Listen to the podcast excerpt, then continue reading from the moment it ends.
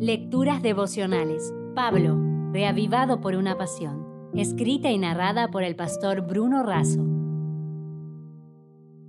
Hoy es 16 de enero. Uno planta, otro riega. En Hechos 18, 24 y 25 leemos. Llegó entonces a Éfeso un judío llamado Apolos, natural de Alejandría, varón elocuente, poderoso en las escrituras. Este había sido instruido en el camino del Señor y siendo de espíritu fervoroso, hablaba y enseñaba diligentemente lo concerniente al Señor. Apolos era natural de Alejandría.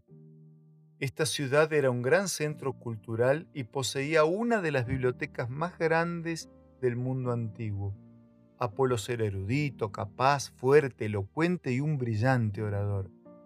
Había sido instruido, palabra de la que se deriva catequizar, y significa que, además de haber estudiado por sí mismo, había sido enseñado por alguien. Había aceptado la enseñanza de Juan el Bautista acerca de Jesús y con la ayuda de Aquile y de Priscila, su conocimiento de la revelación de Dios, el ministerio de Cristo, la obra del Espíritu Santo y el papel de la Iglesia fue ampliado. Eso lo llevó a ser aún más eficiente al enseñar diligentemente con precisión y con esmero. Él era muy preparado e instruido, pero eso no cerraba las puertas a crecer en el conocimiento. Es necesario aprender, desaprender y reaprender. Nadie sabe tanto que no pueda aprender alguna cosa más, y nadie es tan ignorante que no pueda enseñar. Después de emplear sus conocimientos y la comprensión de la verdad, Apolo se transformó en el predicador favorito en Corinto, incluso en comparación superlativa por encima de Pablo. Pero él nunca perdió de vista el objetivo, el foco y la misión. Apolos tenía claro en su responsabilidad individual, pero al mismo tiempo sabía que el equipo, el mensaje y el originador del mensaje estaban por encima de todo. No es el poder humano lo que asegura el éxito, es la unión de lo divino y lo humano, la bendición de Dios sobre nuestros esfuerzos. Un Pablo puede plantar y un Apolo regar, pero es Dios el que da el crecimiento. El hombre no puede hacer la parte de Dios.